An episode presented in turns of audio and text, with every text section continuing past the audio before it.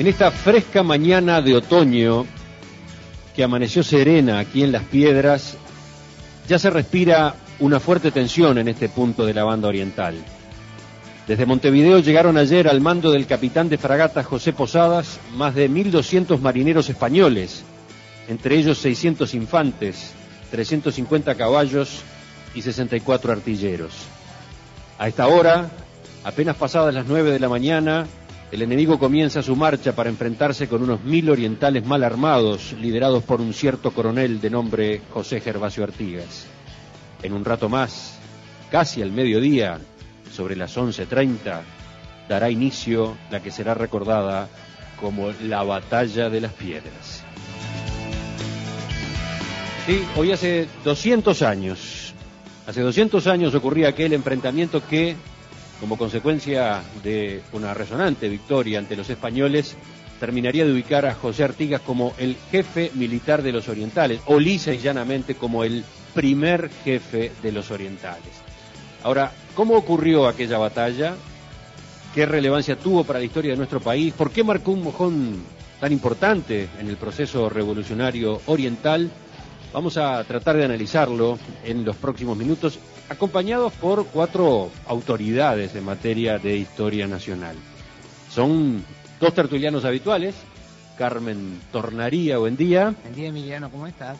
Carlos Maggi, ¿cómo te va? ¿Qué tal, querido? Y dos invitados frecuentes de estas tertulias, Ana Ribeiro, con quien ya hemos estado charlando, la locataria de la mesa.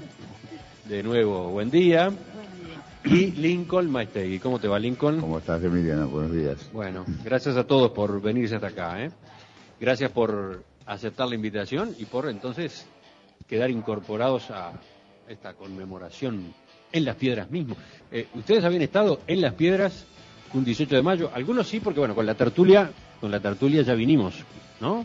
Ya vinimos una vez. En el año 2009. Sí, en el Liceo Manuel Rosé. en España. Sí. Ana participó por teléfono. Participé por teléfono y Rosario me hizo escuchar las campanas y a mí se me cayó el lagrimón, y no podía creer, estaba escuchando las campanas de mi parroquia. Lincoln, tú Yo, eh, me acá crié, otra yo me en Lezica, ¿no? Relativamente cerca, de acá cerca del Colegio Pío. Tenía amigos en las piedras y venía con mucha frecuencia en tiempos de, de estudiante liceal, ¿no? Nunca había estado un 18 de mayo. ¿No? ¿En 18 nunca? Sí, sí, sí.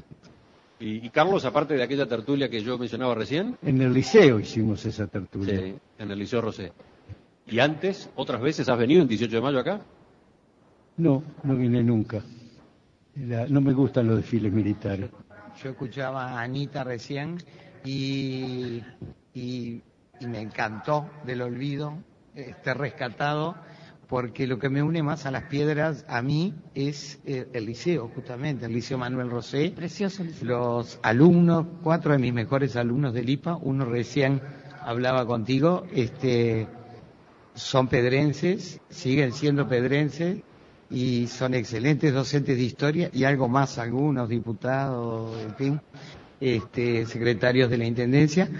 Y, y entonces era bastante frecuente, hace unos 15, 20 años, mi venida a las visitas de didáctica al Liceo de las Piedras. Señores, señoras, eh, ¿por dónde empezamos a analizar la batalla de las piedras? ¿Por dónde? Matando algunos mitos, ¿no? No llovía. ¿Mm? No Por, llovía. por ahí se dice con frecuencia que fue un día lluvioso, no fue así. El 17 llovió, llovió mucho. ¿no? Desde el 14 se llovió, del 14 al 17. ¿Cómo? Del, Del sí. 14 al 17, era Exacto. un lodazal. Sí. Pero el, el 18, No, el este, 18 apareció día como hoy, ¿no? Abierto, ¿no? A pesar de lo cual se jugó en cancha pesada, ¿no? Para usar términos futboleros. Carlos, Eh, La, la batalla empezó con un gambito de caballo. Contanos de eso, porque hay mucho escrito a propósito de cómo dirigió a sus soldados Artigas, ¿no? ¿Qué estrategia siguió? Sí, yo lo que digo es que la batalla empezó con un gambito de caballo, porque empezó con una jugada de pelota quieta, estudiada antes, porque empezó con un amago de ataque eh, de la gente de Artigas sobre el ala izquierda, y por ahí salieron, la- salió la caballería españolas mandadas por un señor llamado Rosales, que no adelantado, sino que siguió, siguió, siguió y se incorporó a las fuerzas criollas. Y la batalla empezó con un 1 a 0 ganado por Artigas, porque antes de empezar la gente de Posadas perdió y él ganó una, una caballería que resultó muy importante después en el encuentro. Ana, ¿por qué no ubicamos el contexto? ¿Qué estaba pasando en ese momento? ¿Cuál era la situación en, en esta parte de la banda oriental? Bueno, yo diría dos o tres fechas que son odiosas pero necesarias. Digo, es odioso el ejercicio mnemotécnico de las fechas, ¿no? Principios del mes de febrero, Artigas se, se pasa a la revolución, o sea, abandona el regimiento de, de, Blandengues, deserta de las armas del rey y presenta armas frente a la Revolución de Mayo. Eso significaba que la revolución que agitaba todo el Río de la Plata desde mayo de 1810 comenzaba a tener ecos importantes en territorio oriental que tenía que definirse. O aceptaba las autoridades españolas sin cuestionarlas, las autoridades de la península, esto es el Consejo de Regencia, o de lo contrario se sumaba a, y obedecía a la Junta de Mayo, que era una junta evidentemente aún en nombre de Fernando VII, pero ya con rasgos muy notorios de, ruptura con la autoridad colonial que Artigas deserte es un primer paso importante, porque luego tendrá un liderazgo importante, y que comience en una especie de eruptiva todo el territorio oriental es el siguiente. Asensio, también febrero de 1811, proclama de Mercedes, o sea, vienen levantándose los territorios, los Artigas, este, no, es solamente Artigas, parte de su familia también, están al frente, otros jefes que van a ser luego muy destacados están contribuyendo a levantar en armas la campaña y todos es la campaña contra Montevideo que se mantiene fiel y se mantiene en sus preces de que sigue jurando el Consejo de Regencia, Montevideo es el botín, es aquello que tienen que terminar de, controlar y de dominar. El camino hacia Montevideo necesariamente pasaba por las piedras, porque por el otro lado es el bañado de Carrasco no daba paso. Son los Sales. El barrio Paqueto de Montevideo está ubicado desde el punto de vista físico en el peor sitio donde se podría ubicar, ¿no? Que sitios eh, inundables y por ahí no se podía llegar. El camino de acceso normal a Montevideo pasaba por las piedras. No por esta ruta por la que todos hemos llegado hoy en auto, sino por eh, donde está la Pilarica, que es hoy en día un museo, que es el camino calpino. Ese era el camino de ingreso a la, a la ciudad. Así que llegar a la antesala de Montevideo exigía las piedras. Y Montevideo lo sabía. Entonces, para defenderse de un levantamiento que la venía de a poco cercando, ¿qué es lo que hace? Manda una defensa militar importante y la ubica en la zona de Canelones. Actuaban Canelones, están varios días a causa de la batalla, estalla el 18, por, yo creo que hay algunas razones muy especiales de por qué estalla bueno, el 18. Entre otras, entre otras por el tiempo, ¿no? Artigas eh, prefiere esperar debido a que llovía, a que, existían todos estos días previos de lluvia que no, no permitían el, con comodidad. El caso es que mientras llueve, la gente que mandó a Montevideo mandos de posadas está acampada acá en las piedras y no tienen ni lonas para protegerse de la lluvia, así que están cuatro días al raso empapándose la ropa. Y Posadas le escribe a Montevideo, mándeme aunque sea unas lonas para que esta gente se pueda cambiar la ropa. Después escribe otra carta y dice, se me escapan 100 por día. Eh, uno tenía permiso para salir a, habituallarse, o sea, conseguir comida, y se le escapaban 99. Uno iba con permiso y 99 sin permiso. Es interesante ese dato porque ¿Ah? tendemos a pensar más bien en la precariedad de los medios de las fuerzas revolucionarias, no que las fuerzas de la, de la corona española estuvieran tan mal plantadas, ¿no? Estaban mal plantadas, entre otras cosas porque eran marinos. Claro, eran marineros, ¿no? Y, una vez que, salieron del perímetro de Montevideo era como entrar en una selva, no conocían nada, no sabían nada. Eran marinos de la corona española, más un contingente de cerca de 150 presos, a los cuales estaban en la ciudadela, les dijeron, bueno, la libertad a cambio de sumarse a las armas de la patria. ¿Cómo no? Entonces, imagínense que los presos eh, y parte de la marinería se emborrachó por completo antes de llegar a la zona del actual Paso Molino. Por lo cual Posadas lo escribe, todo esto no lo estamos inventando los historiadores, están los documentos, Posadas escribe diciendo, se me escapan, se me emborrachan, paró en el Paso Molino, los hizo dormir, este, los efluvios alcohólicos, y mandó todo a lo largo de Paso Calpino una brigada que viniera antes para ir cerrando las pulperías y que él pudiera llegar a destino con la gente sobria. O sea que él tenía un problema de control de sus soldados bastante importante. ¿no? Sí, iban este, en la vanguardia de Posadas. La tarea era cerrar las cantinas y, las, y las, este, los lugares de tomar porque los marineros se entretenían por el camino. Este, la, la verdad es que ahí lo que se destaca primero es lo burro que era el lío, ¿no? Que era un hombre no, no bien dotado para el cargo que tenía. Lo primero que, lo, Discrepo totalmente. ¿eh? Lo primero que hizo ese, ese, ese, y el lío que vos me vas a explicar ahora, lo primero que hizo fue dividir fuerzas en dos, peleó con la mitad, el otro quedó en Montevideo. Así que Artigas primero derrotó la mitad y después sitió Montevideo y tenía que pelear nada más que contra la mitad. Es lo peor que pudo haber hecho y así lo hizo. Lo que pasa es que, ¿qué pasó después, no? Es decir, el Elío sitiado el 20 de menos un mes después es el dueño de la situación. ¿eh?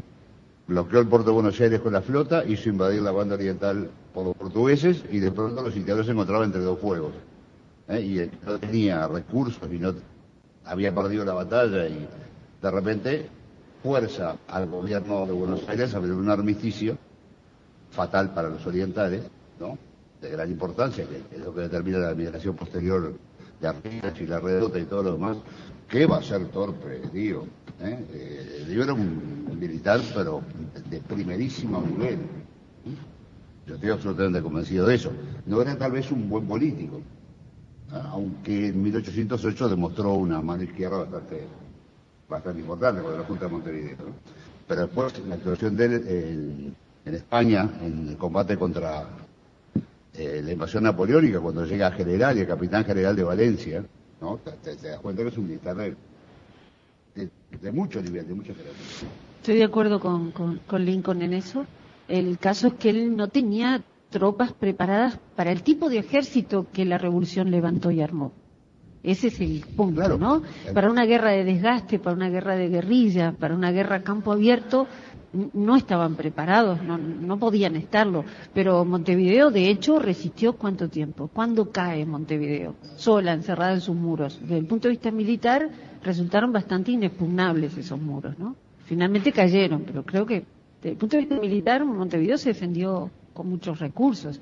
Era un apostadero naval, era la florinata de la Marina Española que estaba ahí adentro, ¿no? No eran este, gauchos inventados, soldados inventados de la nada. Militarmente, lo que pasa que había razones ideológicas que hicieron que algunos se pasaran, razones circunstanciales que hicieron que otros se pasaran. Sin duda, los, los presos no fueron buenos soldados, estaban esperando poder irse para cualquier lado.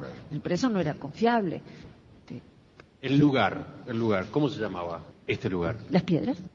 ¿Por qué se San llamaba Isidro las piedras? San Isidro de las Piedras. San Isidro el labrador de las piedras. San Isidro porque es el santo patrono de la ciudad y las piedras porque hay unas rocallas en la zona del arroyo que rodea la ciudad que son muy llamativas y que dan nombre al arroyo además y por lo tanto nombre al lugar. Un pueblo pequeño en el cual hay que, no hay que olvidar que en 1815 la Rañaga no, no se presta a pasar la noche en las piedras porque ese es un pueblo miserable en el cual no se animan a pernoctar canelones en donde sí duermen, ¿no? Porque las piedras, todo en él repele, decía, ¿no? Un, poblado bastante pequeño, cuya planta urbana terminaba en donde está hoy la calle José Pedro Varela, que hay un mojón de piedra en la esquina de la carnicería, que le pido a la gente, ex carnicería, ahora es una es una casa de venta de, productos agrícolas. Este, le pido a la gente que lo mire cuando pase porque ese mojón indica el fin de la planta urbana y allí estaba la capilla en donde se rinde posadas y al, la parte de atrás de la capilla estaba el cementerio. En esa esquina, José Pedro Varela y General Flores. Seguimos en tertulia, seguimos hoy en este miércoles 18 de mayo de 2011 recordando la batalla de las piedras de la que se están cumpliendo 200 años. Una batalla cómo se desarrolló, porque ah, ustedes ya marcaban recién, tanto Carlos como Ana, los preparativos, la, parte previa. Lincoln, a propósito del enfrentamiento en sí, ¿qué vale la pena tener presente hoy? Bueno, yo no soy historiador militar ni, eh, digo, este, especialista en ese tipo de temas, ¿no? Lo que he leído es que eh, Artigas se valió de una estratagema para hacer que las fuerzas colonialistas, me gusta decir más que españolas, ¿no? Porque españoles había de los dos lados, ¿no? Así como orientales había de los dos lados, ¿no?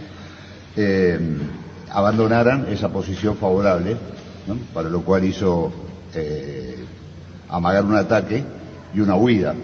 ¿m? Posadas, que era un marino, carecía de este, eh, experiencia en ese tipo de combates, eh, mandó la caballería de Rosales a, a perseguirlos, abandonando la buena situación que tenía y se le dan dos desgracias, ¿no? Primero abandona la posición favorable que tenía y después Rosales con 200 hombres se le pasa al enemigo, ¿no? Ahí perdió la batalla, obviamente, ¿no? Yo pienso que un, un aspecto que por lo general no se comenta es cómo era Artigas cuando llegó a esta batalla. Nunca había dirigido tropas, nunca había estado en una batalla, no había habido ninguna batalla en la vida de Artigas. Él era un policía montado de la frontera y tenía acciones de limpieza contra bandidos, contra faeneros, contra contrabandistas, pero nunca el enfrentamiento de las tres armas, como es una batalla y así se define, él había estado en pequeñas operaciones policiales. O sea que era un hombre de maduro, pero era un militar absolutamente improvisado, que no había hecho antes ninguna escuela, no tenía la menor experiencia en lo que era una batalla, y la dio a mi entender de manera muy inteligente. Ahora, fíjate que repasando el, parte de la batalla que remite a la Junta de Buenos Aires, en, en uno de los párrafos dice, en el momento convoqué a Junta de Guerra y todos fueron del parecer de atacar. Exhorté a las tropas recordándoles los gloriosos tiempos que habían inmortalizado la memoria de nuestras armas y el honor con que debían distinguirse los soldados de la patria, y todos unánimes proclamaron con entusiasmo que estaban dispuestos a morir en obsequio de ella. Me impresiona esto porque ¿de qué antecedentes está hablando? A Era mí- todo muy nuevito. A mí me parece, ¿No? y yo quería rescatar un poco, más que el aspecto militar en sí, que aparentemente funcionó, a pesar de, de un Artigas inexperiente, a mí me da la sensación de que esta batalla es importante por cómo estaba compuesto el ejército artiguista, porque va a ser el núcleo después, posteriormente, de episodios importantísimos, en mi opinión, para la identidad nacional, como el éxodo, por ejemplo, pero también, ya desde Mercedes, se, se aclara el tema de ciertos conceptos que después van a formar parte de la historia del Uruguay y creo yo, por suerte todavía hoy, de los uruguayos, que, que, es el concepto de el poder de la soberanía popular, ¿ah? porque tú le pediste a Ana que hiciera el contexto. Acá lo que pasaba era que el orden institucional este, representado por el rey había, se había roto en España y el concepto que se fortalecía y, llegó y prendió en América era que, roto el orden institucional, la soberanía volvía a la gente. Y esto es muy fuerte en el concepto de los uruguayos. Y yo creo que cuando Artigas se está refiriendo a este tipo de cosas, no se está refiriendo a episodios militares, sino que se está refiriendo a este otro tipo de cosas. Él dice, a gente las- que se fue levantando, Emilia- Él dice, Emiliano. exhorté a las tropas recordándoles los gloriosos tiempos que habían inmortalizado la memoria de nuestras armas. Yo lo que te digo es que para levantarte frente al poder español, ¿eh? esto fue, lo dicen, digo, puede ser que haya un poco de mita, pero de mito, pero desde febrero en adelante la campaña oriental se fue levantando y levantarse quería decir prepararse para la guerra. Yo creo que tiene toda la razón lo que está diciendo Carmen y que la cosa tiene además otro aspecto, a mi entender, fenomenal como definición de lo que era Artigas. Esa batalla se dio para ganarla de mano. Venía de, los, de Buenos Aires un ejército auxiliador y antes de que interviniera, Artigas dio la batalla y la ganó. Exacto. ¿no? Y eso es una, la primera vez en que Artigas manifiesta una inteligencia extraordinaria y un sentido autonómico, una cosa Exacto. localista. ellos dieron, pudieron dar una batalla mucho más cómoda si deja llegar Exacto. a Rondó con las tropas de la- del ejército auxiliado. No, la forzó antes porque sabía que les ganaba, porque los otros estaban debilitados, la mitad estaban enfermos, padeciendo lluvia sin tener carpas y sin tener nada, les llovía sobre el lomo, este, estaban achicados de toda- de todas maneras, este, y él forzó la batalla para ganar él antes que eso es una cosa que no se comenta, pero Rondó se limitó a recibir el parte de él después que había ganado, no Ana, intervino. ¿Qué ibas a agregar? Iba a decir algo, pero Emiliano, te pido que mires lo que va pasando. Ese es el colegio y esa es la banda que yo te decía que da sus vueltas por toda la ciudad ensayando para el día de hoy. Los ves con sus tambores, sus Sí. chalecos celestes, los de la banda, y chalecos rosados el resto del colegio de Fátima de la ciudad de Las Piedras. Pero todavía no empezó el desfile. No, este es el contradefile. Están o sea, yendo para están yendo el punto para de concentración. Estamos Pero viendo. Son tantos que da la impresión de que ya está corriendo Son la miles, oficial, digamos. son miles, son todos los escolares iniciales de la ciudad. Bueno, yo quería decir dos o tres cosas sobre lo que han comentado Carmen, Maggi y Lincoln aquí. Cuando Artigas se refiere a viejos triunfos de la patria, cuando él dice la patria, es una palabra muy nueva. Exacto. Eh, A su vez, cuando los españoles, en, en el periodo colonial, y Artigas era un español que no sentía diferencia con los revolucionarios este, hasta hacía unos meses atrás, decían la patria, no tenía la connotación que empieza a tener después de 1810. Ya es una connotación de una voz de ruptura y una voz que se va americanizando y se va llenando de significados nuevos, ¿no? Cuando él dice la patria, todavía dice el imperio español, esa corona, porque hay que recordar, la revolución comienza con un signo de defensa de una corona atacada además, ha sido atacada por Napoleón, Exactamente. están invadidos por una nación extranjera, así que hay un patriotismo hispano muy nuevo, la patria tenía esa noción de patriotismo hispano que se irá tornando en patriotismo americano y finalmente derivará en una ruptura con la colonia española. Cuando él dice los viejos triunfos y, y las heroicas batallas, hay que recordar que estaban en guerra contra invasores desde 1806, cuando se le aparece la poderosísima flota inglesa. Y, y los orientales resistieron como resistieron los porteños, como resistieron los paraguayos. Vinieron mil paraguayos a defender Montevideo. Ellos sentían un patriotismo español de defensa de la nación, en sentido de la nación española, al cual Artigas se refiere, porque es lentamente que se va tironeando de adentro de lo español para conformar la patria oriental como un sentido americanista. Así que cuando él arenga a esas tropas, las arenga en nombre de batallas reales. ¿Cuánta gente murió? Murió nada menos que el padre de los pobres, Maciel, defendiendo a los orientales contra las invasiones de los ingleses. Artigas estuvo por esta zona, por todas las piedras, por todo Sauce, como un guerrillero en resistencia durante meses mientras Montevideo estaba en manos de los ingleses. Artigas estuvo en la tropa de Miserere, estuvo en Corrales de Miserere. Fue el enviado de la corona española para saber qué pasaba en esa batalla decisiva. Él fue el portavoz y tanto fue el portavoz que cuando regresa con las noticias, era importante que alguien llegara a decir en Buenos Aires se han derrotado a los, a los ingleses, esa noticia fíjate ser el portavoz de llevarla. Y el bote en el que viene Sosobra casi se ahoga en la Sí, entrada de la bahía, en la entrada de la bahía. Nadaba muy bien y logró. Lo cual, los que hemos encontrado los historiadores, el, el recibo en el cual él le pasa las cuentas al rey, porque perdió, entre otras cosas, el apero. Así que el rey le repone la plata de lo que perdió en el, en el bote, en donde podría también haber perdido la vida. Así que todo eso eran triunfos de la patria para los orientales. No distinguían todavía una patria, el Uruguay, desde el cual hoy hablamos. Eso no existía en la cabeza de ellos.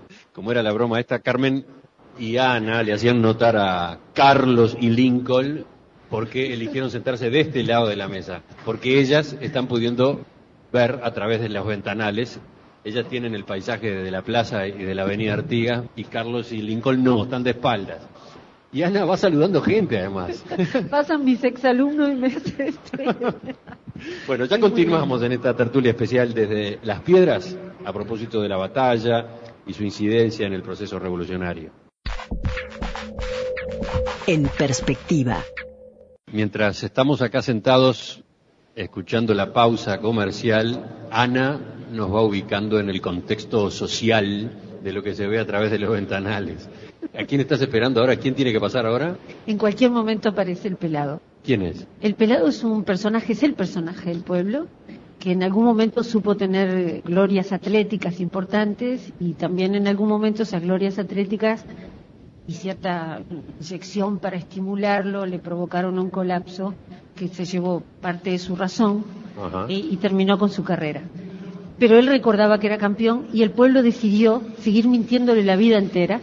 Entonces él está ya muy mayor, eh, en una situación de semi-indigencia, pero por donde va todo el mundo lo trata como si fuera un campeón olímpico del día de ayer. Antes de